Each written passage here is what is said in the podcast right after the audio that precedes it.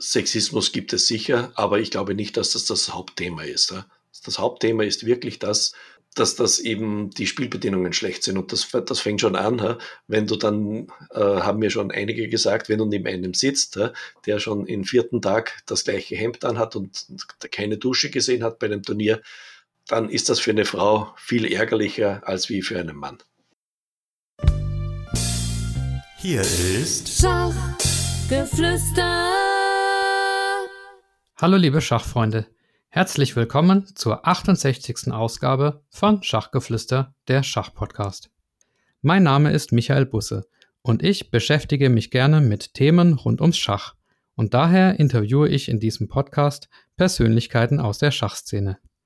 Mein heutiger Gast ist jemand, der unter seinem Pseudonym in der Schachwelt möglicherweise sogar bekannter ist als unter seinem realen Namen – Zumindest gilt es für diejenigen, die wie er viel in Schachforen unterwegs sind. Die werden ihn kennen und vielleicht auch ein wenig fürchten, denn er operiert auch gerne mal mit ein bisschen spitzer Feder und Sarkasmus. Im realen Leben ist er aber ein netter Mensch, so schreibt er jedenfalls selbst über sich auf dem Schachweltblog.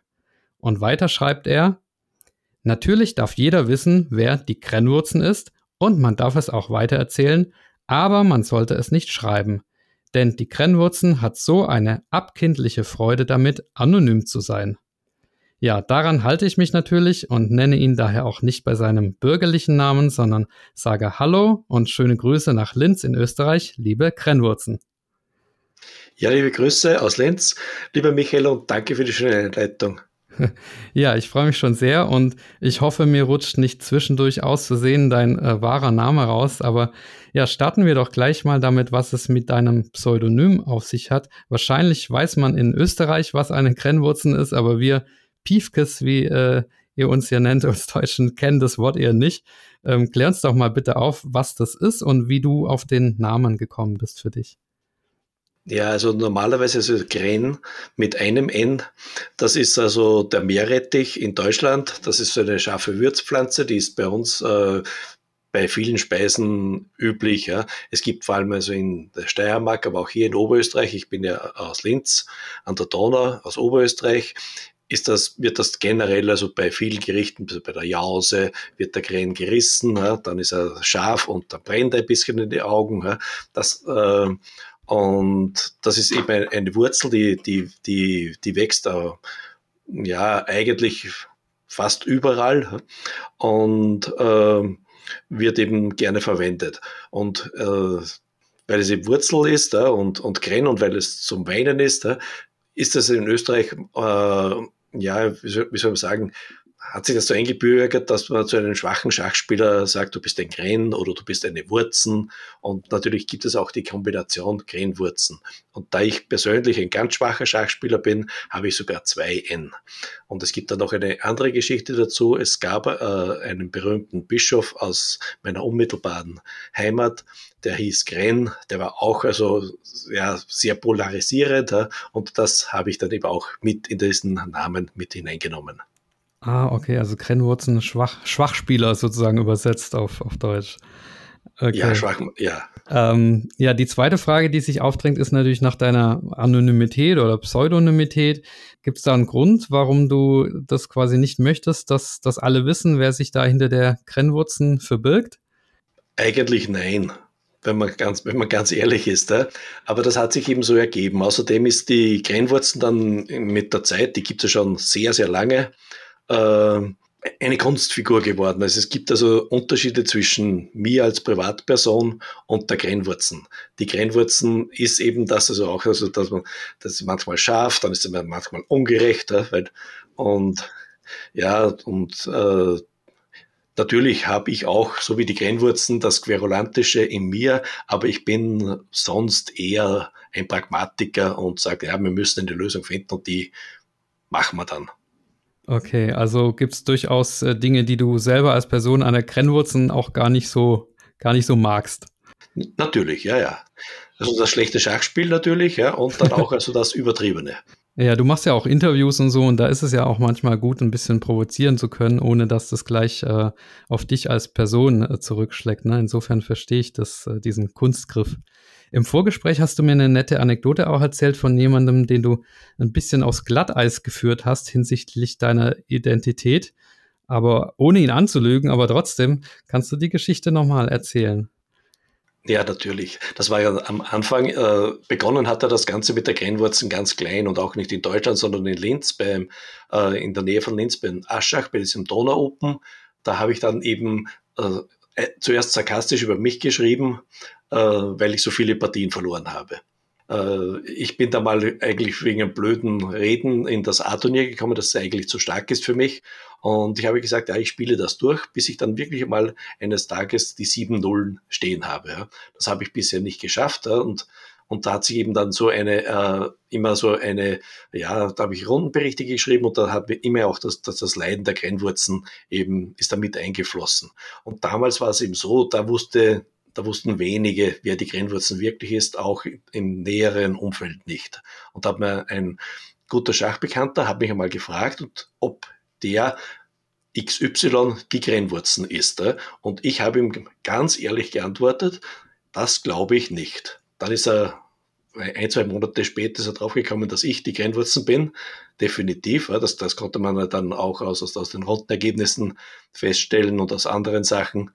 Und da war er ein bisschen sauer, dass ich ihm das nicht direkt gesagt habe, dass ich die Grenzwurzen bin. Obwohl ich ihn ja nicht angelogen habe. ja, raffiniert. Ja, du bist ja nicht nur ein, ein Meinungsmacher, sage ich mal, in, in Schachforen unterwegs und so, sondern du hast angekündigt, du spielst auch selbst Schach. Ob das so schwach ist oder nicht, ähm, kannst du vielleicht, vielleicht mal verraten, indem du so ein kleines schachliches Profil von dir zeichnest. Also wann hast du angefangen, äh, in welchem, äh, wo spielst du so, Turnierteilnahmen äh, und so weiter. Also du als Schachspieler, als bürgerliche Person sozusagen. Ja, Schachspielen habe ich äh, von meinem Onkel gelernt, der ist sechs Jahre älter als ich äh, und hat dann ein bisschen in der Unterstufe hatte ich Kontakt und mit, mit Schach, aber ich habe nie vereinsmäßig gespielt. Dann äh, habe ich auf die Handelsakademie gewechselt mit 15 und habe dann dort eine Woche mit einem Bekannten, also dem Professor Ruschka aus Freistadt, eine Woche lang Schach trainiert. Äh, dann habe ich mit ein paar Freunden die ganze, die fünf Jahre Hack eben manchmal Schach gespielt. Dann kamen fünf Jahre äh, fürs Studium und äh, da habe ich keine einzige Partie Schach gespielt. Und dann, äh, ja, ich, hatte, ich hatte irgendwie immer Interesse und äh, meine damalige Freundin und jetzige Frau, da sind wir dann die erste gemeinsame Wohnung gezogen. Und da habe ich eben, in, das war in Gallnerkirchen, nördlich von Linz, ein kleiner Ort, und da habe ich immer so, die haben so ein Schachturnier gehabt. Und da da habe ich immer, äh, also hab, da habe ich immer so, so einen Schaukasten haben die gehabt und da habe ich immer so reingeschaut und hat dann meine Freundin gesagt, na geh doch einmal hin. Dann bin ich dorthin gegangen, habe ich glaube ich die ersten, weiß ich, drei, vier Monate nur, nur auf die Schnauze bekommen, habe nur verloren. Das hat dann meinen Ehrgeiz geweckt, habe mich dann ein bisschen mit Schach beschäftigt, habe hab, äh, ein paar Bücher gelesen, äh, bin dann so spielstärkenmäßig so relativ rasch auf die 1600 gekommen und habe dann mit einem äh, Studienfreund gewettet, dass ich binnen, glaube ich, zwei Jahren auf, mich auf 1800 Elo steigern kann. Der hatte, der hatte keine Ahnung von Schach und auch keine Ahnung vom, vom Ratingsystem. Wir haben da, glaube ich, um, weiß nicht, um Flasche Sekt oder sowas, haben irgendwas, Kleinigkeit aber gewettet. Und das ist mir dann äh, schneller gelungen. Und dann bin ich aber wieder in 1800 bin ich stecken geblieben. und ja, das war dann irgendwann mal Anfang 90 und ja, momentan bin ich weit unter die 1800, glaube ich, weiß nicht, so um die, um die 1700 rum. Aber ich glaube, spielstärkemäßig bin ich eben immer so um die 1800 mal rauf, mal runter. Das macht das Kraut nicht so wirklich fett, aber ich bin halt eine richtige Wurzen. naja, aber ich sag mal, für jemanden, der wirklich auch so spät angefangen hat, ne, du hast ja nicht als Kind angefangen, sondern hast ja gerade gesagt, bist eigentlich eher ein Spätstarter, da ist es doch gar nicht so schlecht. Aber du bist dann auch schnell vom äh, Spieler zum Funktionär äh, geworden. Was hast du da für Rollen ausgeübt? Ja, ich war zuerst einmal dann, äh, habe hab ich im Verein ein bisschen engagiert. Und wir hatten damals den Heinz Baumgartner, der ist leider, glaube ich, 2006 verstorben. Äh, der war uns, der war bei uns im Verein und wir hatten eine Staatsligamannschaft beim SK Föst in Linz. Und der hat mich überredet, äh, ich sollte im Landesverband was machen, weil wir waren also noch äh, so ein bisschen hinten. Ich habe mich dann mit einem, mit einem, guten Freund, mit dem Günther Mittoheimer, dem heutigen Präsidenten von Oberösterreich und Organisator von Aschach, äh, ein internationaler Schiedsrichter, eben dazu bereit erklärt, dass das System Schach in Oberösterreich zu modernisieren. Wir haben eine Homepage, www.schach.at damals, die war frei, die Domain, 1998 haben wir dann das auf die Beine gestellt, dann eben auch Ergebnisermittlung mit Fax. Das war neu, weil das, das lief äh, mit Telefon und dann auch schon mit E-Mail eingerichtet. Ein paar Jahre später sind wir dann komplett umgestiegen auf Online-Eingabe, aber da war ich nicht mehr dabei. Ich bin nach den zwei Jahren äh, bin ich ausgestiegen äh, aus dem Verband. Das war mir doch ein bisschen zu viel Politik um das Ganze und habe mich dann eher auf den Verein konzentriert. Da bin ich äh, Schriftführer schon seit ewigen Zeiten. Wir sind ein Dreierteam, also mit einem Obmann, Schriftführer und Kassier und wir machen die Arbeit miteinander. miteinander. Wir hatten damals noch eine, dann noch ein paar Jahre eine Staatsliga-Mannschaft. Die habe ich dann also als Non-Playing Captain betreut, der also die ganze Organisation, die Anreisen und die Hotelzimmer und das, äh, und das fiel in meinem Aufgabenbereich. Jetzt sind wir, jetzt sind wir ein kleiner Verein und ja, jetzt ist wenig Arbeit und es bleibt mehr Zeit zum Blocken und zum blöd um, umherschreiben. Ja, Linz in Oberösterreich, sagtest du, ist es eher so eine Schachhochburg oder mehr so Schachwüste? Also ja, die, Schach, die, die Schachhochburgen sind, sind, sind, sind, sind Graz und Wien. Linz war auch einmal stark. Ja. Da gab es auch also starke Turniere äh, vor dem Krieg und auch also nach dem Krieg aber das ist also alles ein bisschen eher eingeschlafen. Also jetzt kann man nicht sagen, von einer Hochburg kann man nicht sprechen. Wir haben, glaube ich, haben wir zwei IM, haben wir gebürtige Oberösterreich, also wir sind nicht in der Weltspitze. Okay, aber du hattest doch mal auch einen prominenten Vereinskameraden, nämlich den äh, Wolfgang Uhlmann, ne? der, der Spitzenspieler der DDR damals. Und der war bei euch in Linz oder? Ja, der war bei uns in, der war bei uns in Linz bei der Föst, eben über diesen Heinz Baumgartner die zwei haben sich einmal äh, nach dem Krieg bei einem Jugendturnier getroffen und dann jahrelang nicht. Und dann vor der Wende, glaube ich, kurz vor der Wende, haben sie sich in Tschechien, äh, was ja damals schon ein bisschen lockerer war, die Beziehungen auch zu Österreich, äh, wieder getroffen. Und der Wolfgang Ullmann ist also dann zu uns in den, in den Club eingetreten und hat jahrelang also dann für uns in der ersten und zweiten Bundesliga, damals Staatsliga noch in Österreich gespielt und äh, also wir waren mit dem Wolfgang auch persönlich bekannt. Also das, ja, das wollte ich gerade fragen, ob du ihn auch äh, persönlich eben getroffen hast, irgendwelche Eindrücke hast? Ja, natürlich. Also wir waren in, äh, ich war in Dresden in seinen beiden Wohnungen und der Wolfgang war mit seiner Frau auch mehrmals bei uns, bei uns in der Wohnung zu Gast. Das war. Ah, ja. Und wir haben uns dann auch noch bei den Baumgartners äh, auch privat getroffen. Ja, schön. Und er hat auch allgemein dann irgendwie eine enge Verbindung zu Österreich. Ne? Also die Krennwurzen hat ja auch einen Artikel über, über Ullmann geschrieben. Genau, ja, das, da, da gibt es eben dann, da, das war ja so der, der Mitautor, also der, der, der für die schachlichen Belangen hauptverantwortlich war, der, der Dirk Wegener, der hat ja seinen zweiten Teil vom Studium, glaube ich, in Wien gemacht und hat dann ein paar Jahre in Linz gearbeitet, bevor er leider wieder zurückgegangen ist nach Dresden. Und da besteht auch äh, eben eine schon eine jahrelange also Verbindung. Ja, schön. Ja, ich hatte, wie gesagt, ich hatte, oder ich hatte das schon mal erzählt, dass ich ihn auch angefragt habe für ein Interview kurz vor seinem Tod. Und ja, leider hat es nicht mehr geklappt, aber deswegen, weil ich auch Kontakt zu ihm hatte, interessiere ich mich immer äh, über zu Geschichten über ihn. Ja. Aber zurück nochmal zu eurem Verein. Du sagtest vorher, er ist kleiner geworden das geht, ähm, glaube ich, vielen Vereinen so und gerade die Pandemie hat nochmal ein, ein Loch in das organisierte Vereinsschach gerissen und die ganzen Online-Spieler sind offenbar irgendwie nicht so richtig in die Vereine zu kriegen. Wie ist denn bei euch die Perspektive und ja, welche Ideen hat die Grinwurzen zur, zur Vereinsentwicklung diese, und diese Online-Spieler einzufangen? Das ist bei uns in Deutschland gerade eine große Diskussion. Ganz ehrlich gesagt, gar keine. Äh ich, äh, wir sind ein sterbender Verein. Äh. Das, wir, wir haben ein Spiellokal, das ist ein bisschen abseits gelegen und äh, wir haben niemanden, der Jugendarbeit machen könnte und, und wollte. Und ja, das sehe ich da, also ich sehe das für uns, für unseren Verein sehe ich da eher schwarz, aber man sollte ja nicht aufgeben. Ja, das klingt jetzt irgendwie ein bisschen desillusioniert und hoffnungslos. Naja, so, so, so schlimm sehe ich es nicht.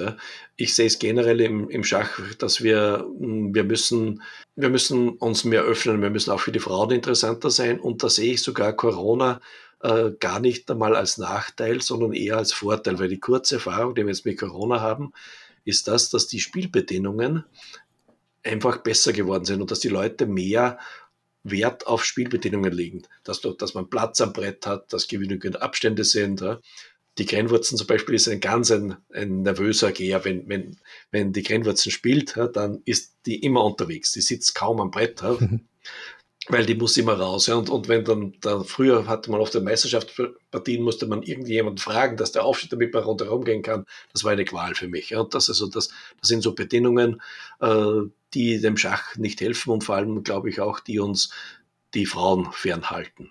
Weil wir haben ja viele, viele Mädchen, die in, in, der, in der Schulzeit spielen und die uns dann als gestandene Frauen ja, äh, verloren gehen. Es gibt kaum Frauen sage ich mal, in meiner Spielklasse, in meiner Spielstärke und in meinem Alter, die ständig Meisterschaft spielen. Das, das ist eine ganz verschwindende Minderheit.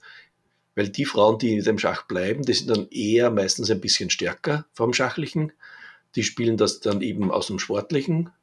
Aber die anderen, die so, so wie ich und meine Freunde eigentlich nur am Spaß, an der Freude spielen, die geht, da gehen die Frauen alle verloren. Weil eben die Bedingungen, die Spielbedingungen nicht so gut sind. Hm. Meinst du damit auch irgendwie äh, so eine Art Sexismus oder äh, eher so einfach räumliche Bedingungen oder so? Also was, was genau ist der Grund dafür, dass die Mädchen aufhören irgendwann, wenn sie erwachsene Frauen werden? Sexismus gibt es sicher, aber ich glaube nicht, dass das das Hauptthema ist. Das Hauptthema ist wirklich das, äh, dass das eben die Spielbedingungen schlecht sind. Und das, das fängt schon an, wenn du dann, äh, haben mir schon einige gesagt, wenn du neben einem sitzt, der schon im vierten Tag das gleiche Hemd anhat und keine Dusche gesehen hat bei einem Turnier, dann ist das für eine Frau viel ärgerlicher als wie für einen Mann. Mhm. Mich freut das auch nicht. ja, also ich hoffe, dass, äh, dass wir mehr Frauen in die Vereine kriegen. Und wir fangen jetzt bei uns im Verein ganz frisch an mit Jugendtraining und da sind auch, also fast die Hälfte sind Mädels. Und da ähm, werden wir mal über die Jahre beobachten, wie die so dabei bleiben oder wie, wie die abspringen. Ich glaube, ich habe, ich habe vor zehn Jahren einmal schon eine, so eine Statistik gemacht, wo man es ein bisschen dann eben sieht, also wie man, wie man diese, man, man verliert ja nicht nur Mädchen, man verliert auch äh, Burschen. Ja? Also wie viel, dass man von den Jungen eben verliert. Ja? Ähm, und da müsste man, glaube ich, beim äh, Ansetzen, man kann natürlich nicht jeden halten. Es ist auch super, wenn dann irgendjemand Karriere macht und dann also und, und positive Erinnerungen an Schach hat. Das kann er dann nachher wieder mal bei Sponsorgesprächen oder so irgendwas, äh, oder wenn man es braucht, kann, man, kann das ja auch von Nutzen sein. Das ist ja nicht nur alles negativ. Ja, absolut. Dann gucken wir doch mal auf, auf das Schach in Österreich allgemein. Bester Spieler ist ja der Großmeister Markus Ragger mit aktuell, ich habe es jetzt nochmal geguckt, 2664 Elo. Und dann gibt es aber eine riesige Lücke hinter ihm. Hast du da irgendwelche Vermutungen, was da die Ursache ist oder wie die Lücke vielleicht gestopft werden kann? Auch, auch nein. Ne? Äh, es, ist, es, ist, es ist sehr, sehr schwierig. Der, der Markus Racker ist äh, ein sehr, sehr fleißiger Spieler und es gibt wahrscheinlich eine, doch ein paar, die auch Talent hätten oder gehabt hätten, aber wie Kasparov schon gesagt hat, hart zu arbeiten ist auch ein Talent. Äh, mit Talent alleine erreicht man im Schach nichts und auch sonst nichts. Das ist, es ist, wenn man in, in gerade in Randsportarten äh, was erreichen möchte, muss, muss man hart arbeiten. Es gibt keinen, es gibt keinen Spieler, der nicht hart arbeitet. Das, hm. Und da sind wir Österreicher eben ein bisschen, ja, ein bisschen lockerer, weil da denkt man, ah, ich habe eh das Talent und ich bin eh so talentiert und dann braucht man nicht, dann braucht man nicht hart arbeiten. Ja, und früh auf die Karte Schach zu setzen, ist halt wahrscheinlich auch wichtig, ne? Und da tut man ja. sich natürlich in Deutschland und Österreich schwer, weil man sagt, wichtig ist erstmal die Berufsausbildung. Ja, das ist das, das ist das nächste große Thema, was jetzt schon, das hat ja schon begonnen mit dem Bobby Fischer. Der hat ja die Schule geschmissen, um, um voll in Schach einzusteigen.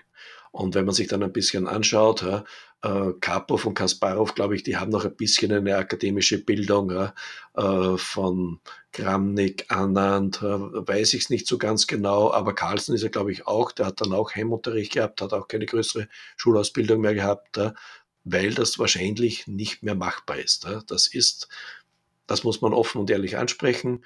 Man müsste wahrscheinlich schon früh wirklich auf Vollschachprofi umsteigen, dann schauen, schaffe ich es. Was, da sagt er die Grenzwurzeln immer ganz, ganz schlimm, glaube ich. Also 15 Jahre 2,5, 2,6, 2,7, 2,8 mit, mit 18 und sonst aufhören.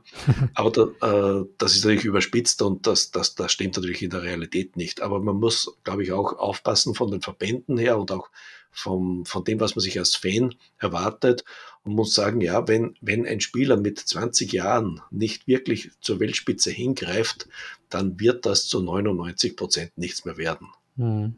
Ja, klar. Also, und es können halt nur die, die Top-Spieler wirklich mit Schach Geld verdienen. Ne? Die anderen müssen dann was anderes machen. Aber nochmal zu Markus Racker. Ich habe ein Interview mit dir, äh, von dir gelesen. Also, die Krennwurzen, ähm, falls ich vergessen hatte, das zu erwähnen, die führt ja selber auch Interviews mit äh, Schachpersönlichkeiten durch. Bist also quasi ein Kollege von mir und natürlich auch schon viel länger aktiv. Und einmal hast du Markus Ragger äh, befragt, wer denn der stärkste österreichische Schachspieler aller Zeiten ist, nämlich er oder äh, der erste Schachweltmeister und der kommt ja auch aus Österreich, Wilhelm Steinitz. Der Markus Ragger ist natürlich so ein bisschen ausgewichen und hat gesagt, das kann man nicht vergleichen. Ähm, was ist denn deine Meinung dazu? Naja, ganz klar, der, der Markus Racker würde den Steinitz in Grund und Boden spielen. Ja? Ja. Einfach wegen der Schachcomputer ähm, oder?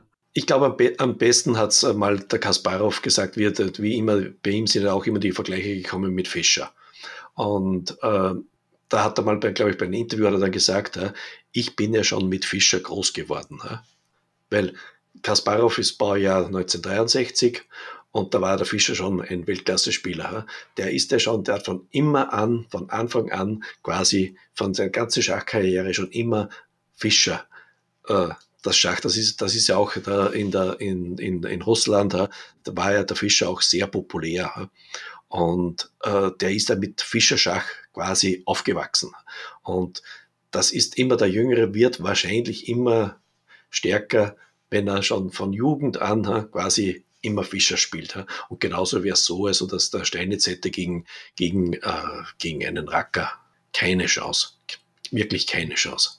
Aber der Vergleich ist natürlich unfair, weil der, der Steinitz ja diese, diese, diese ganze Entwicklung gar nicht gehabt hätte. Der hat aber dazu zu seinem dem seiner Zeit hat es die ganzen Eröffnungsbücher nicht gegeben, keine Endspielbücher, äh, Methoden ja, und, und, und, und. Also diese Vergleiche sind natürlich immer äh, äußerst ungerecht. Ja. Das muss man dazu sagen. Aber wenn man das rein von der Spielstärke her sieht, da würde ich keinen Schilling auf den, auf den Steinitz setzen. Ja, ja, leider werden wir solche Partien nie zu sehen kriegen, aber interessant ist es immer und es ja, es erinnert mich auch ein bisschen an diese äh, Liste der Top 100 Schachspieler aller Zeiten, die der Peter Heine Nielsen mal gemacht hat. Aber der hat es natürlich auch nicht nur nach Spielstärke kategorisiert, sondern auch eben nach, nach Verdiensten um das Schach und so. Und da ist natürlich Wilhelm Steinitz auch mit ganz vorne. Aber nochmal zu ähm, Österreich und Schach. Da gab es vor kurzem einen, ja, ich nenne es mal Impuls für die Schachwelt und zwar in Form der Gründung der CSA, der Chess Sports Association, die er das Schach voranbringen will, ähm, unter anderem durch Kooperation mit anderen Sportarten. Und der Präsident, den kennst du auch, der Harald Schneider-Zinner, den haben ja auch die, die Schachgeflüsterhörer schon in der letzten Folge als äh, Gastinterviewer kennengelernt. Hast du eine Meinung zur CSA? Wie, wie blickst du da drauf? Also ich stehe mal grundsätzlich positiv gegenüber. Äh, der Grund, warum es zu dem gekommen ist, ist allerdings nicht so erfreulich. Das ist, äh, wir haben in Österreich äh, quasi, was die Funktionärstätigkeit betrifft, eine Stagnation. Äh, es, äh, es mangelt an Persönlichkeiten und auch an, an, an den Möglichkeiten, so wie die, die, die Struktur aufgebaut ist, ist, ist im Prinzip das ähnlich, Ähnliche wie in Deutschland, nur dass, eben, äh, dass das eben ein bisschen stiller abläuft, aber wir haben de facto einen Stillstand. Es wird, das Notwendige wird gemacht und mehr nicht. Okay. Und äh, der Harald hat sich dann eben entschlossen, äh, da nicht mehr mitzumachen. Ähm, und weil der möchte, der möchte was weiterbringen, der möchte also, der möchte positive Impulse setzen. Und das war äh, nicht mehr möglich. Und ja, man kann, man kann den Leuten nur hoffen, also nur, man, man kann nur hoffen, dass, also, dass die das, äh, dass die das schaffen und dass die einen, einen Input schaffen für das Schach, einen positiven Input. Allerdings glaube ich, äh, werden ihnen wahrscheinlich ein paar Steine in den Weg gelegt werden in Zukunft. Wieso meinst du das? Naja, das, das stört dann wieder andere Funktionäre. Ja, ja kann natürlich sein, ne? wenn jemand sich zu weit das, auslehnt, dann. Der, der, Neid, der, Neid, der Neid ist ein Luder. Das ist. Und in, ähm, weil du das auch gerade angesprochen hast mit ähm, Funktionärswesen in Österreich, das war auch zu lesen, also ich habe da jetzt keinen wirklichen Einblick, aber äh, zwischen, äh, oder es war zu lesen von Streitigkeiten zwischen äh, Bund sozusagen und, und den Bundesländern in Österreich, also Machtstreitigkeiten. Ähm, ist das ausgeräumt oder ist das ein Dauerzustand sozusagen? Das ist ein Dauerzustand und das ist im Prinzip fast eine 1 zu 1 Kopie von den deutschen Problemen. Äh, ich wollte es jetzt nicht sagen, aber wir haben das ja auch manchmal, ne, dass die Länder äh, und der Bund, äh, der Schachbund sich manchmal nicht ganz ja. grün sind. Wie gesagt, ich habe ja Interviews gemacht, unter anderem also mit, den, mit Schachpräsidenten und Kandidaten für Schachpräsidenten in Deutschland. Und ich muss sagen, das waren wirklich durchwegs, also die, die Personen dahinter waren wirklich also ganz, ganz angenehme Typen wenn man, wenn man sich mal vorstellt, dass man eben als Anonymer um einen Interviewtermin anfragt, dass man dann natürlich auch, da gibt es auch Vorgespräche, das, wirst, das weißt du selber ja auch. Und dann, also man muss wirklich sagen, also das waren alle, also, also ich habe jeden, mit dem ich im Interview gemacht habe, habe ich ins Herz geschlossen. Ne? Es war keiner, wo ich mal gedacht habe, Gott sei Dank ist, ist das Interview fertig und hoffentlich muss ich nie wieder mit dem sprechen. Ja? Und trotzdem gibt es, gibt es, eben, gibt es eben diese Probleme. Ich glaube, dass das wahrscheinlich äh, an, der, an der Struktur überhaupt liegt. Ich glaube, das ist nicht, also, also ich, ich bin mir sicher, dass das nicht mehr zeitgemäß ist, wie bei uns die Verbände geführt werden. Äh, das geht nicht mehr. Das funktioniert nicht. Es wird professionelle Arbeit erwartet und das von den Leuten, die aber einem Ganztagsjobs nachgehen. Das heißt, du wärst dafür, ähm, professionelle Funktionen zu schaffen, also vollbezahlte Funktionen. Wir brauchen wahrscheinlich also, also Geschäftsführer, die, äh, die verantwortlich sind. Und wir brauchen natürlich auch also den, den demokratischen Überbau dann. Ich würde so sagen, also wir brauchen einen Vorstand und wir brauchen einen Aufsichtsrat.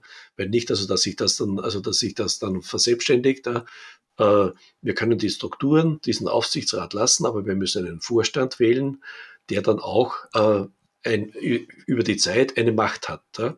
Weil das ist genauso in Deutschland wie, wie in Österreich auch. Du wirst als Präsident gewählt, du hast die Stimmen, aber nicht wie bei einer Partei, dass du dann bei der nächsten Abstimmung auch wieder weißt, dass du die Stimmen hast. Das ist nicht mehr sicher. Du hast keine Hausmacht. Du hast kein, du musst immer äh, nur an, an Kompromissen arbeiten und da sind halt dann ein paar faule Kompromisse dabei und dann wird es halt immer extrem schwierig. Ja? Hm. Ja, also ich muss sagen, ich bin froh, dass ich da nicht in diesem ganzen Funktionärsgeflecht selber gefangen bin. Das hört sich schwierig an teilweise. Und ich denke mir, dass man auch also dann eben äh, ja, mehr Arbeitskreise machen sollte, wo dann, wo, äh, wo eben nur ein, wo dann zwar ein Verantwortlicher da ist, der das dann nach oben hin weitergibt, aber dass die Arbeit eben auch aufgeteilter ist, äh, dass nicht ähm, auch, ich glaube, dass äh, einiges Fehlverhalten äh, dadurch entsteht, dass die Leute arbeitsmäßig überlastet sind, dass die, dass die Arbeit einfach zu viel ist für einen Hobbybetrieb. Hm, okay. Also beim Deutschen Schachbund, wenn du schon Ulrich Krause ansprichst als, als Präsident des Deutschen Schachbundes, ich glaube, ja, es, es gibt aber zuletzt auch durchaus ein paar positive Entwicklungen, wie zum Beispiel eben die Förderung des Nachwuchses, also die Gründung dieser Power Girls zum Beispiel oder auch ähm, die mediale Offensive. Es gibt jetzt dieses Schach Deutschland TV. Also teilst du den Eindruck, dass da durchaus ein, ein, ein Aufschwung äh, so ein Stück weit zu sehen ist? Oder? Ich, ich, ich, glaube, ich glaube auch, dass da, dass da, dass da, äh, aber ich glaube, das war bei Krause auch von Anfang an war die Energie dahinter. Äh, das Problem ist immer, dass, äh, dass die Leute dann eingebremst werden. Ne? Hm nicht, ob du dich erinnern kannst, wie der Bastian Präsident wurde, hatte der manchmal dann auch in Schachfuhren auch geantwortet. Ja? Ja. Hat da geschrieben. Ja? Das ist ihm abgewöhnt worden. Ja? Da hat es geheißen, das darf er nicht mehr machen. Ja? Das ist ein Präsident darf sich nicht äh, mit einer Kleinwurzen, sage ich mal nur als Hausnummer, ja, in einem Forum fetzen. Ja? Einfach so, weil man verschiedener Meinung ist. Ja? Und äh, das ist, ich glaube, das ist auch ein, das ist ein Problem. Ja? Das ist eben äh, die Sachen, die der, die der Krause umsetzen wollte, hat er nicht so ganz hingebracht. Und mit Öffentlichkeitsarbeit, das, das ist ja das Riesenproblem, weil das ist nämlich wirklich vor allem Arbeit. Ja? Und Arbeit und Arbeit. Und da verliert man die meisten, da verliert man die meisten Leute. Ich kann da nur äh, aus meiner kurzen Zeit eben als Schachfunktionär nur im, im, Landesverband sagen, bei uns gibt es also eine, so eine Regionalzeitung, ja, die Oberösterreichischen Nachrichten, und da kannten wir jemanden ja, und, und da wollten wir nur von der ersten Landesliga also die Ergebnisse oder die Tabelle, je nachdem, wie viel Platz das da war. Also da, da ging es immer so um irgendwo bei einer Spalte 10, 12 Zeilen, ne? damit man weiß, wo, von, von was wir sprechen. Und das ist reingekommen nur dann, wenn einer von uns ja, dann am Montag zu dem persönlich hingegangen ist. Ja? Da musst du es nicht anrufen, sondern nur, wenn du das persönlich hingebracht hast, dann, dann bist du wahrscheinlich reingekommen. Sonst nie. Das ist Schach kommt rein mit, äh, wenn es irgendwann wieder irgendwas gibt, also äh, ja, mit sexueller Belästigung bei Frauen, wenn es irgendwann einen Skandal gibt, da kommst du mal kurz rein. Äh, bei Schachfilmen, aber dann sonst ist für Schach eigentlich sehr, sehr wenig da. Mhm.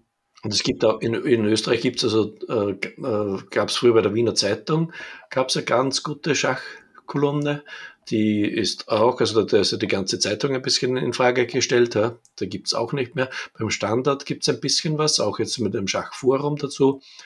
Ja, und aber sonst ist es halt sehr, sehr schwierig ja, mit, mit, mit Schach, trotz Damengambit, dass du dann eben wirklich in die Medien kommst. Ja.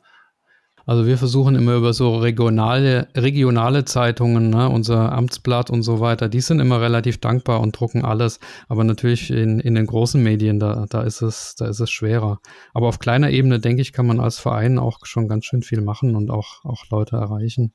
Ja, ich, das habe ich das letzte Mal auch schon gesagt. Ich glaube also, dass man auch, also äh, du bist erfolgreicher auch bei kleinen Vereinen, wenn du mit irgendeiner Mannschaft, ja, wenn du in der unteren Klasse gewinnst ja, und dann kommst du da in die ganz kleinen Lokalzeitungen viel leichter rein, als wie wenn du irgendwo in der Bundesliga Mitte bis Ende mitschwimmst da oder und du keinen hast, den, den, den irgendwer kennt. Ja. Das, äh, wir haben leider im, im Schach äh, keine, keine Markenbindung und, und keine Vereinsbindung. Ja. Das ist, glaube ich, denke ich mir auch werbetechnisch ein, ein, ein großes Problem, ja, dass man im, sage ich mal jetzt als Österreicher, passt jetzt ja nicht mehr, aber Alaba war im Bayern München. Ja, das, ja. Das war so ein Punkt von dir, dass, dass, du, dass du sagst, weil es gibt ja manche Schachspieler, die spielen in sechs oder sieben verschiedenen Ligen. Ne? Also würdest du sagen, ein Spieler darf nur in einer Liga spielen, bei einem Verein? Ja, das ist, das ist, das ist wieder, also das ist eben wieder die Grenzwurzensicht, das ist also die, die langfristige Sicht, äh, die verkürzte Form. Ja, das muss das Ziel sein. Ja, dass das momentan unmöglich ist, weil das würde die ganzen Schachprofis und Halbschachprofis würden wegbrechen, wenn man also jetzt von heute auf morgen diese Regelung einfach äh, ein, äh, äh, machen würde, ein Spieler, ein Verein. Aber wir, wir könnten ja die perverse Situation haben, dass ein Weltklasse-Spieler an einem Wochenende, sage ich mal, für Coca-Cola XY spielt und am nächsten Wochenende spielt er für Pepsi ja. XY. Ja. Äh, das passt fanmäßig nicht zusammen. Ja. Und da müssen wir halt eben hinarbeiten, dass eben, dass man eben weiß, dieser Spieler ist dieser Verein. Aber das geht nicht von heute auf morgen. Also das, das ist also, das wäre wünschenswert, aber leider nicht umsetzbar, so, so wie das die Grenzwurzeln gern hätte. Ja. Dann ja, bleiben wir noch bei ein paar anderen äh, Ansichten oder ähm, Themen der äh, Krennwurzen. Und zwar auf deiner Selbstvorstellung auf dem Schachweltblog ähm, steht noch ein Satz dabei. Und zwar das Motto, Erfreue dich am Spiel, nicht an der Ratingzahl.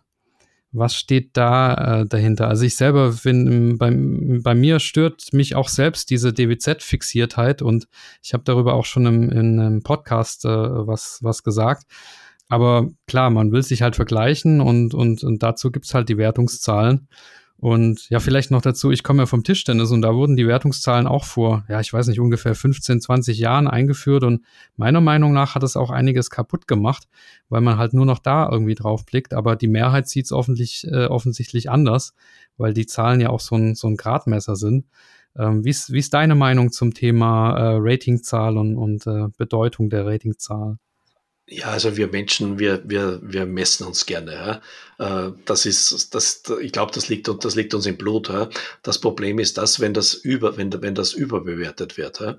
Wenn wir zwei jetzt eine Partie spielen und, und ich habe schon, ich stelle die Öffnung eine Dame ein und irgendwann ja, machst du dann einen Fehler und ich gewinne die Partie und ich, und ich gewinne dann die Elo-Punkte, ja, dann äh, und ich freue mich dann über die Elo-Punkte, dann ist bei mir etwas falsch gelaufen.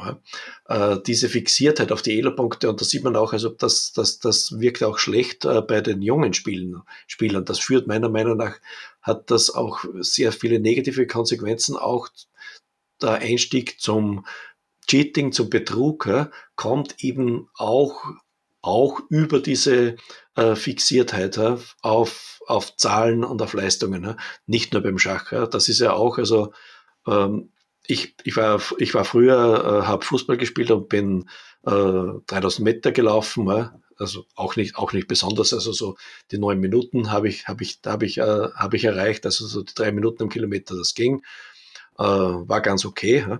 Aber ähm, da hat man auch dann gemerkt, dass man eben Leute, die dann anfangen, die dann in den Bereich Doping gekommen sind, eben dadurch, dass eben dieser Druck äh, von der Uhr, von der, von, von der Zahl eben da ist, ich muss das und das leisten und ich muss das und das immer leisten. Ich kann, ich kann kein, ich darf nicht mal einen, einen schwachen Lauf haben, ich darf kein schwaches Turnier spielen. Und das treibt äh, Leute dann auch äh, in den Betrug. Das ist der eine Ding eine äh, negative Aspekt. Es treibt die Leute auch in die Frustration.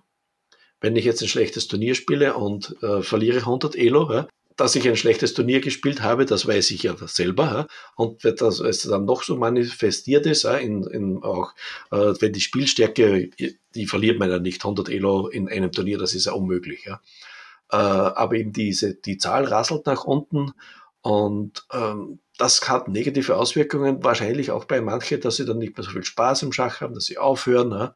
weil wenn man eben ein bisschen älter wird oder weniger, weniger trainiert, ja, dann geht es halt mit der Elo-Zahl nicht bergauf, sondern eher bergab. Ja? Hm. Das, sitzt, das sitzt jetzt vor dem Mikrofon das, das Beispiel. Ja. Ich, ja.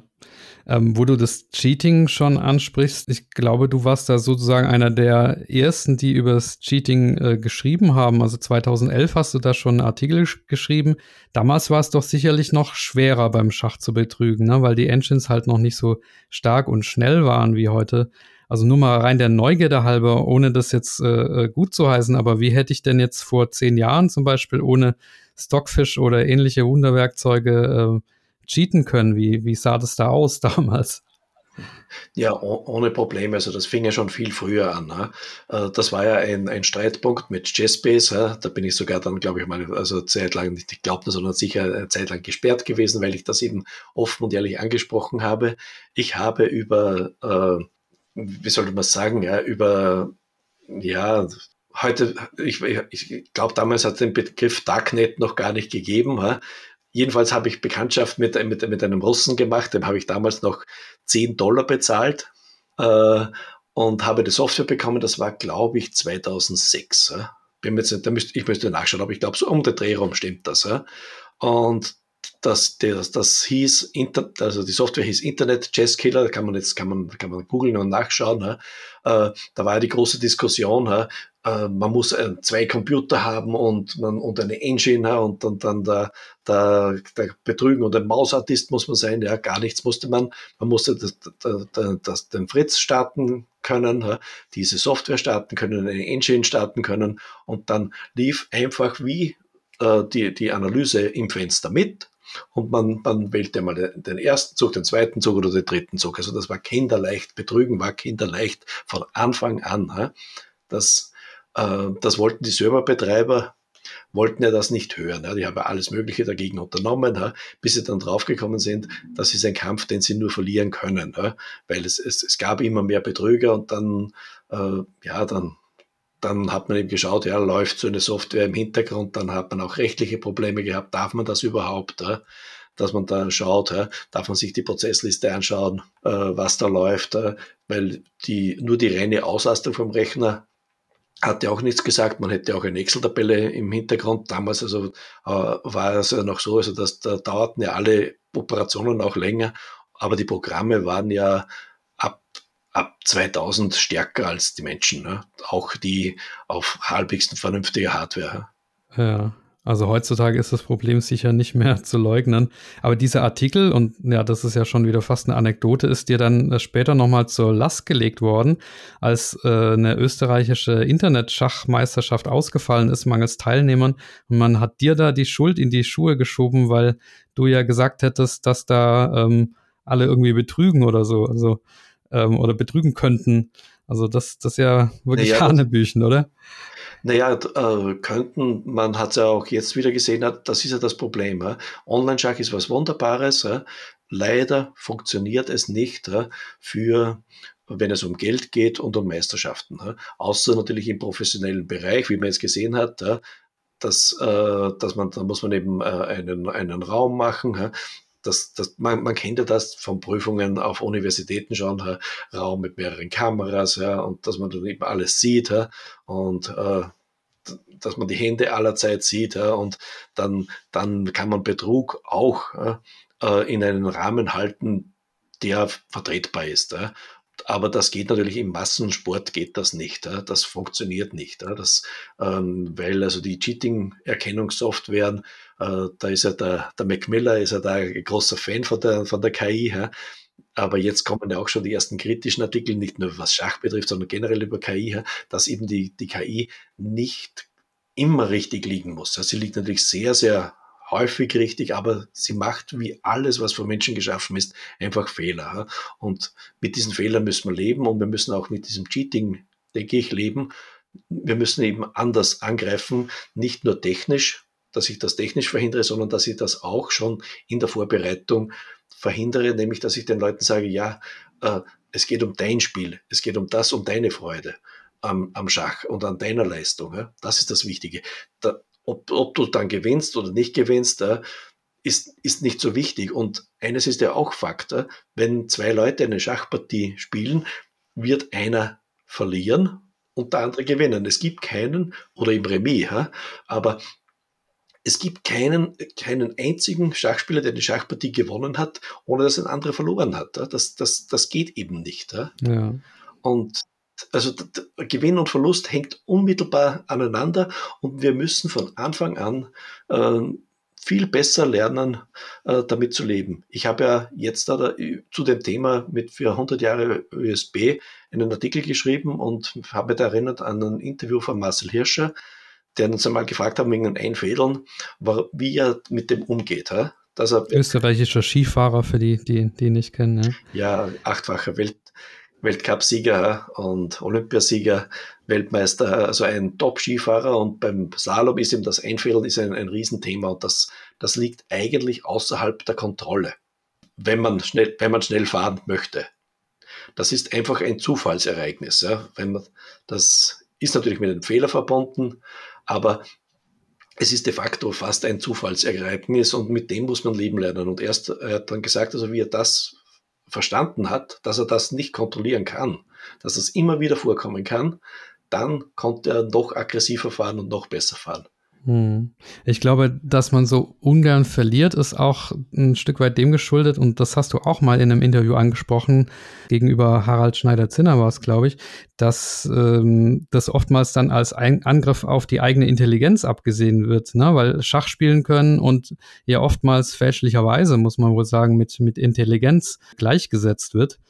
Ähm, vielleicht ist es, ist es auch das, ne, dass man ungern verliert, weil man halt nicht blöder sein, äh, sein möchte als der andere. Ja, das und natürlich auch beim Schach ist ja ganz brutal. Es gibt, es gibt, es gibt nur einen Schuldigen. Ja. Es, es, es, ist, es kann niemand anderer schuld sein. Ja. Es, es gibt keine Ausrede, ja, um nicht schuld zu sein ähm, an, an, der, an der Niederlage. man ist es immer selber. Das, ja. äh, das ist ja auch, denke ich mir, so ein, ein Mythos im Schach. Wahrscheinlich ist Schach Remis. Es kann entweder für Weiß gewonnen sein, für Schwarz gewonnen sein. Das Schwarz gewonnen kann man, glaube ich, fast ausschließen. Dass die Grundstellung eine Zugzwangstellung wäre, das wäre auch zwar nett, aber das, glaube ich, das kann man vergessen. Und wahrscheinlich ist Schach eben Remis. Das heißt, im Umkehrschluss, einer muss einen Fehler machen. Aus, aus, aus eigener Kraft kann niemand gewinnen. Die, auch die Engine kann nicht gewinnen, gegen, wenn man keinen Fehler macht. Ja. Ja. Nur wir Menschen, wir machen Fehler. Ja. Und, und diese Fehler, wenn sie, wenn sie vom Gegner erkannt werden und, und der dann auch die, die Technik hat, das, umzus, äh, das umzusetzen, dann wird man eben verlieren. Ja. Dann wird dieser Fehler bestraft. Ja. Aber wir sehen es ja jetzt in den letzten Jahren auch im Spitzenschach, da gehen ja die Bewertungen auch rauf und runter, auch bei den Spitzenschachspielern. Ja die haben das gleiche Schicksal wie was wir früher hatten. Du kamst nach Hause, hast den Rechner eingeschaltet und der Rechner hat dir gesagt, was du denn für, ein, für eine Grenzwurzen bist, ja? was, was, du übersehen hast und was du nicht kannst. Ja? Das ist heute, finde ich, super. Der Carlsen kommt nach Hause und der Computer sagt ihm, ja, guter Freund, heute war nicht dein Tag. Ja, das, man guckt immer auf die Blunder, ne, und nicht auf die äh, guten Züge, die man, die man gemacht hat. Ja. Aber lass uns doch mal einen kleinen, äh, kleinen Themawechsel machen, weil, oder Themenwechsel machen, weil wir haben noch ein paar andere Fragen. Und zwar, du hast vorher Chessbase angesprochen und du bist ja auch der Verfasser einer ganz besonderen Beitragsreihe auf dem Schachweltblog mit dem Namen Diese Wüllenwebers. Ja, Matthias Wüllenweber, der CEO von Chessbase. Und fast jährlich, glaube ich, kann man sagen, kurz vor Weihnachten gibt's ja bei Chessbase ein neues Fritz-Programm, das du dann immer traditionell testest und ja genüsslich in seine Bestandteile zerlegst. Im November habe ich jetzt gelesen, soll das neue Fritz 18 kommen mit einer neuen Funktion auch, geführt, berührt. Hast du es schon getestet oder wirst du es wieder testen? Freust du dich schon drauf? Ich, äh, ich, ich, ich, test, ich bin gerade beim Testen mit dabei und ich weiß auch schon den, den Titel von der neuen Serie. Aber ich verrate natürlich noch nicht. Aber ich, es, kommt wieder, es kommt wieder so ein kleiner äh, Hieb. Äh, ja, der Frühjahr ist der Fritz jährlich erschienen. Jetzt äh, alle zwei Jahre. Und diese, also diese äh, Novella, äh, diese Wühlenwebers, das ist nicht auf meinem Mist gewachsen. Das hat da, der Olaf beim äh, der Schachwelt hat mit dem begonnen und ich habe das dann übernommen. Ja, Olaf Steffens, für die, die ihn nicht kennen. Ja. Genau. Ist das eine Anspielung auf diese alte äh, Fernsehserie, diese Trombuschs, oder wo kommt das her? Wahrscheinlich, wahrscheinlich, ja, das ist eben genau so. Und, und in dem Stil ist es auch geschrieben. Ja. Der Matthias Wühlenweber ist manchmal über manche Sachen nicht so erfreut, da bekomme ich dann ein Mail, ja. aber, mit, aber er, hat, er hat guten Humor und, und er nimmt das dann immer wieder doch zur Kenntnis. Ja, ja dass die Grenzwurzel ein bisschen ein, ein, ein scharfes Maul hat. Ja. ich habe auch schon Artikel auf der Chessbase-Seite gefunden äh, aus vergangenen Jahren, in denen auf positive Beurteilungen von dir dann Bezug genommen wird und das quasi als Referenz angeführt wird. Also die, wenn du dich dann positiv äußerst, dann werben die auch quasi mit deiner Meinung dazu. Ja, das ist, das ist zweigeteilt, weil also äh, das, das Programm Chessbase selber, das, das, das teste ich auch, ja, schon viele, viele Jahre. Und da schreibe ich, also das ist ja dann eigentlich ja, ähm, das ist ja meistens äh, relativ eher positiv bewertet, aber eben auch mit, mit Schwächen. Das ist eben, ähm, ich persönlich denke mir, es bringt nichts, wenn man ein Produkt nur hochjubelt. Das ist die Aufgabe des Herstellers. Der Hersteller muss sein Produkt loben. Ja. Kann nicht sagen, ja, das ist, äh, ich habe ein schlechtes Programm gemacht ja, oder also das, das, Auto, das würde ich mir nicht kaufen. Ja. Das, das wäre ja sinnlos. Ja. Äh, aber man muss auch zulassen, dass man eben auch kritische ähm, Rezessionen bekommt und die aber nicht unfair sein dürfen. Nein, aber ich denke mir also, dass sie, dass sie also da, die, vom Chessbase, also die, die, die Datenbanksoftware, die teste ich ja ausführlicher.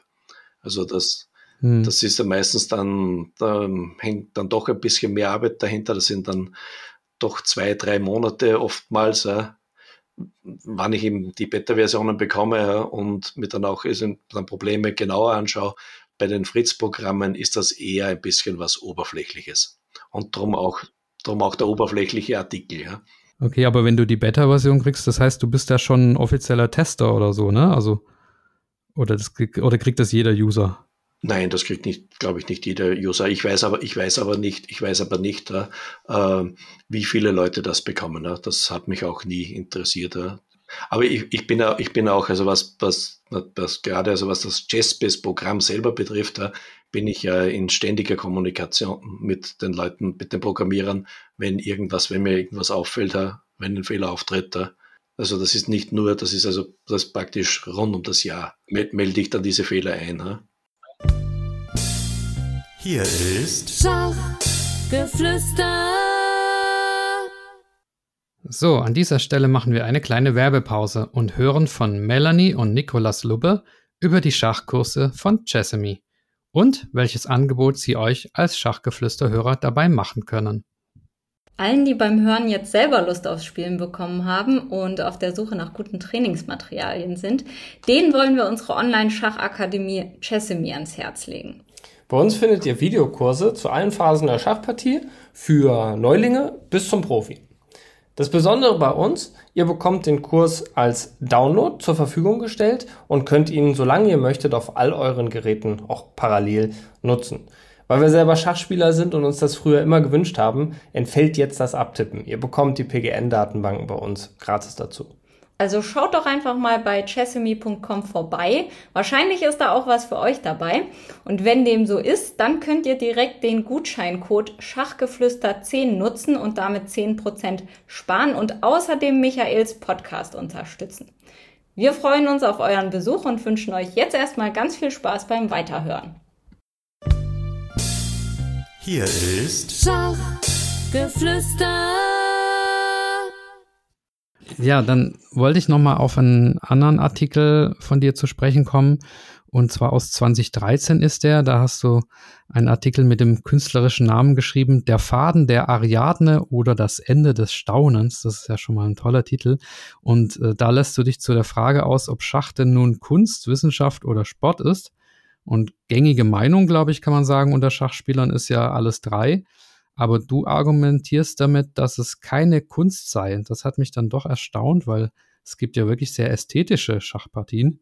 Und eine davon hast du auch aufgezeigt in diesem Artikel, nämlich so ein Putt in zehn Zügen. Und das ist ja nun doch wirklich sehr ästhetisch. Warum ist Schach für dich keine Kunst? Weil es keine Freiheit gibt im, im Schach. Ja? Und nicht alles, was schön ist, muss zwangsweise Kunst sein. Ja? Das, äh, das denke ich mir, das ist meiner Meinung nach ein Missverständnis. Ja? Schach ist wunderschön. Es gibt wunderschöne Partien. Äh, es gibt wunderschöne auch äh, Wendungen ja? mit Symmetrien ja? und was man sich alles nur vorstellen kann, mit Opfer. Ja? Schach kann wunderschön sein, aber man hat, man hat keine künstlerische Freiheit man kann sich ja über die Regeln und über den Raum und über die Figuren nicht hinwegsetzen. Und daher kann Schach keine Kunst sein. Und es muss nicht alles, was schön ist, auch eine Kunst sein. So einfach ist das meiner Meinung nach. Aber spricht nicht allein die Zahl der ja fast schon unendlichen Möglichkeiten an Schachpartien doch für eine gewisse Freiheit? Also es gibt ja auch beim Schach Gesetze und Regeln und ne, so Faustregeln und über die kann man sich dann eben in der konkreten Situation doch hinwegsetzen. Für mich wäre das durchaus eine gewisse Form der Freiheit. Nein. Ich will jetzt einfach nur ein bisschen nein, provozieren, ja, ja, so ähnlich wie die ja, Krennwurzeln das auch war. Naja, äh, jede, jede einzelne Schachstellung kann nur gewonnen, verloren oder remis sein. Nach den, nach den geltenden Regeln. Es gibt natürlich, also wenn man die 50-Zuge-Regel gibt, gibt es eben da so Twitter, äh, so Twitter, Stellungen, die eigentlich gewonnen sind, aber nicht in der gewissen, in der, in der, in, mit, mit, mit der 50-Züge-Regel. Ja. Und, aber, aber wenn man also innerhalb der Regeln ist Schach, jede Schachstellung hat einen dieser drei Zustände und den kann man nicht ändern. Ja. Und daher fehlt in jeder Stellung die Freiheit, etwas zu machen, was man nicht machen darf. Ja in, in der Kunst kann ich äh, äh, auf ein Haar ein Hochhaus stellen. Ja? Das darf ich, ja. Ich, ich darf aber nicht zwei Könige gleichzeitig, gleichzeitig matt setzen. Hm, das stimmt. Aber so beim, beim Hilfsmatt oder sowas oder bei so Schachabarten, sage ich mal, oder Schachvarianten, gibt es ja auch ähm, dann wieder doch Möglichkeiten von den Regeln abzuweichen, indem andere Regeln gelten. Ja, aber den, von den Regel, also aus dem Regelraum kommt man nicht raus. Ja?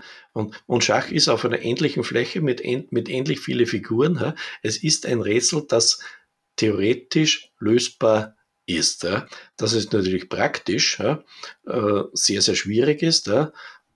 Das wissen wir alle. Ja? Jetzt wissen wir von den Maschinen, dass die dann schon ja, relativ gut hinkommen, aber wir sind da jetzt erst äh, bei den ähm, sieben Steinen. Ich weiß nicht, äh, wie weit die Arbeit an den acht Steinen schon ist. Aber das ist da im Vergleich zu den theoretisch möglichen Schachstellungen nichts. Das, ich glaube, ich habe vor kurzem mal einen Artikel geschrieben, auch also wenn man so einen, eine Maschine wie den, ähm, den Deep Blue, wenn man den von Anfang an, also vom Urknall an, äh, gestartet hätte und den äh, weiß ich, war da, glaube ich, jede Sekunde eine Schachstellung oder, oder nein, oder eine Million Schachstellungen pro Sekunde, der hätte jetzt auch noch nicht, zum jetzigen Zeitpunkt nicht einmal annähernd die, die Schachstellungen gelöst. Es ist natürlich ein riesiger Raum, aber äh, ich finde mir, dass das mit der Kunst und auch also mit diesen, diesen extrem großen Zahlen, das ist für mich, denke ich mal, oftmals eine künstliche Überhöhung des Schachs, die der Schach gar nicht braucht. Schach ist ein wunderschönes Spiel. Man braucht nicht übertreiben, man braucht nicht äh, das noch größer machen, als es ist. Schach ist in sich wunderbar. Ja, dann haben wir doch zumindest da äh, einen Konsens äh, gefunden und dass es, dass es schön und ästhetisch und wunderbar ist und dann alles andere ist Definitionssache. Ja, dann lass uns doch noch einen Sprung nach vorne machen und zwar nach Dubai. Am 24. November beginnt da die Schach-WM zwischen Carlsen und Nepomniachtchi. Ja, und Nepomniachtchi scheint so eine Art Angstgegner vielleicht sogar von Carlsen zu sein. Jedenfalls, wenn man so die Bilanz in klassischen Partien ansieht. Wie sieht dein Blick in die Glaskugel aus? Was sagt die Grennwurzen zu den Chancen der beiden? Ja, sehr, sehr unschlüssig. Ja. Muss da muss ich an, an, an, an das Interview mit dem, mit dem Racker äh, erinnern, der ja auch, also der ein paar Semester auch Mathematik studiert hat und der also auch von Mathematik ein bisschen und von Wahrscheinlichkeiten ein bisschen eine Ahnung hat. Und der hat gesagt, na ja, irgendwann wird der Carlsen, auch wenn er der stärkere Spieler ist, einmal einen Zweikampf verlieren. Ne? Und die Greinwurzen hat irgendwo im Bauch so ein Gefühl, es wird heuer sein. Okay. Ja, aber das begründest du nur mit dem Bauchgefühl, also nicht mit irgendwelchen Spieleigenschaften oder sowas. Weil es gibt ja diese Theorie, dass man irgendwie einen neuen Spielertypus bilden muss, um den amtierenden Weltmeister zu schlagen. Ne? Also der, der, ähm, keine Ahnung, der positionelle Spieler äh, schlägt äh, den Taktiker oder, oder wie auch immer. Ähm, da gibt's angeblich historisch gesehen viele Beispiele. Ich habe das jetzt nicht, nicht geprüft, aber ähm, ja, die, aber die heutigen Weltklasse-Spieler sind, äh, sind alle schon ziemlich stark. Ich glaube, das hat er schon damals bei Kasparov, Karpov, hat dann, glaube ich, dann irgendjemand dann mal schon einmal nachgeschaut und, und ein bisschen, dann hat, glaube ich, der Karpov in seiner Karriere mehr Damen geopfert als der Kasparov. Ja. Echt? Okay. Wenn, wenn das, das habe ich so in, irgendwo in Erinnerung. Ja. Ja, vielleicht auch, weil er mehr Partien gespielt hat, oder? Ja, natürlich auch, weil er mehr Partien gespielt hat. Aber das sind, das sind schon auch komplette Spieler. Also, ja. und das ist eben das wahrscheinlich, wo wir am Anfang waren, äh, Steinitz gegen Racker. Das ist einfach, also von der, von der Breite des Spielers, ja, des Spiels, würde ein Steinitz mit einem Racker nicht mehr mithalten können. Ja. Also die starken Schachspieler, die sind auch wirklich extrem stark. Ja, ja und sind auch Allrounder. Ne? Also ja, und ich glaube, also es wird eher in die Richtung gehen, dass jüngere, fittere ähm, den, den Carlsen ablösen. Und da sehe ich beim Nepo ein bisschen äh, das Problem, dass er nicht der fitteste ist, obwohl er natürlich also mit Bayern, bei Bayern München trainiert, jetzt ein Fitnessprogramm da im Sommer ja gestartet hat und die Grenzwurzel ist ein bekennender Bayern München-Fan schon seit Kindertagen. Ah, aber da frage ich dich jetzt lieber nicht, wie Bayern München gestern gegen Mönchengladbach gespielt hat im DFB-Pokal. ja, ich, mit dem, kann, mit dem kann ich leben. Also da bin ich wieder so, also da ist es wie mit der Ratingzahl, erfreue dich am Spieler und nicht am Ergebnis. Ja.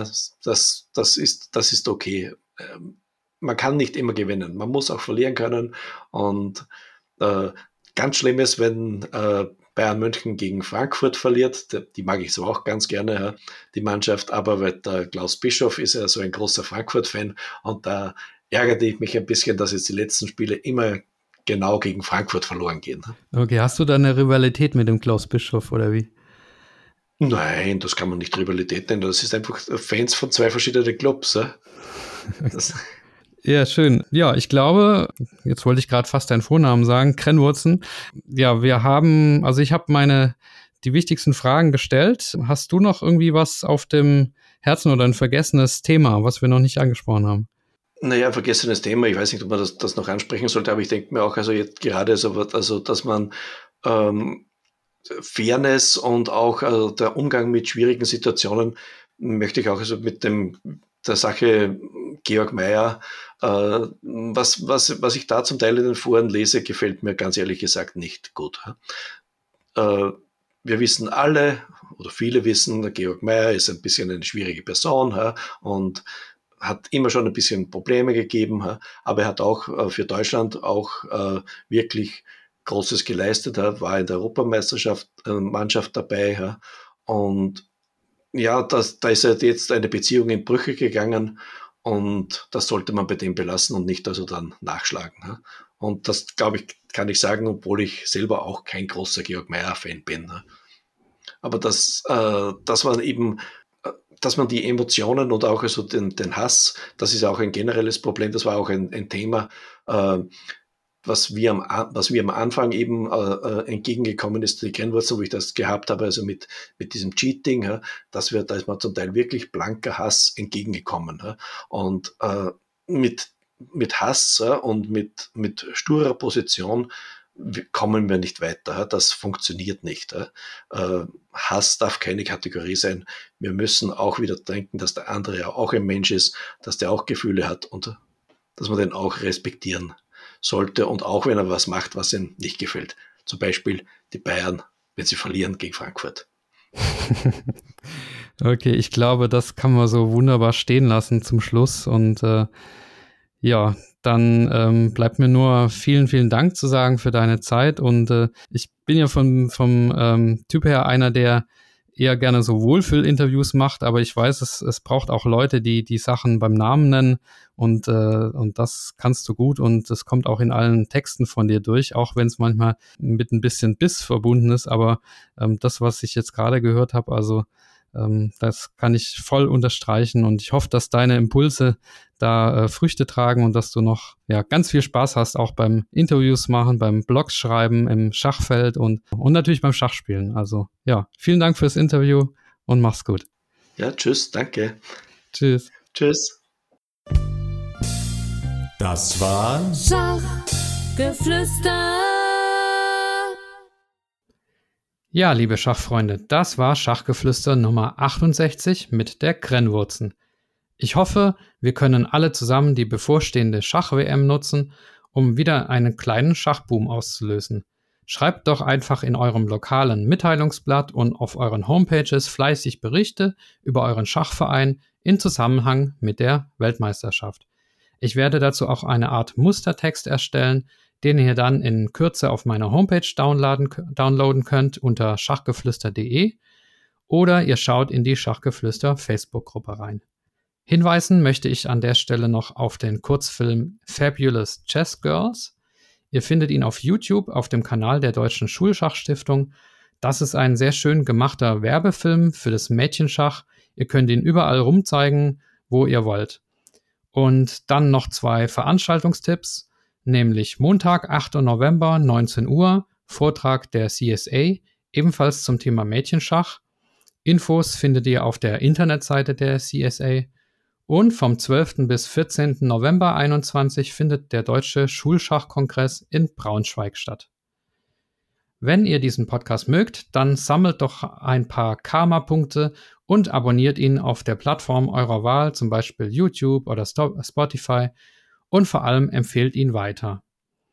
Danken möchte ich an der Stelle allen Personen, die mir auf paypal.me etwas gespendet haben oder auch auf patreon.com eine regelmäßige monatliche Spende zukommen lassen, damit ich den Podcast kostenlos, wenn auch nicht mehr ganz werbefrei, anbieten kann.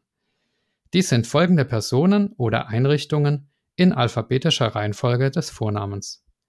Andreas Virux, Armin Züger, Dr. Benjamin Steinhilber, Dieter Riegler, Friedhelm Küch, Güven Manay vom interkulturellen Schachverein Satranj Club 2000, Hans aus Berlin, Dr. Joachim Meyer-Brix, Marc Hofmann, Markus Schirmbeck, Oliver Bremer, Peter, Peter Hug von DSSP, die Schulschachprofis, die Internetseite schachtraining.de und Tim Bialuszewski.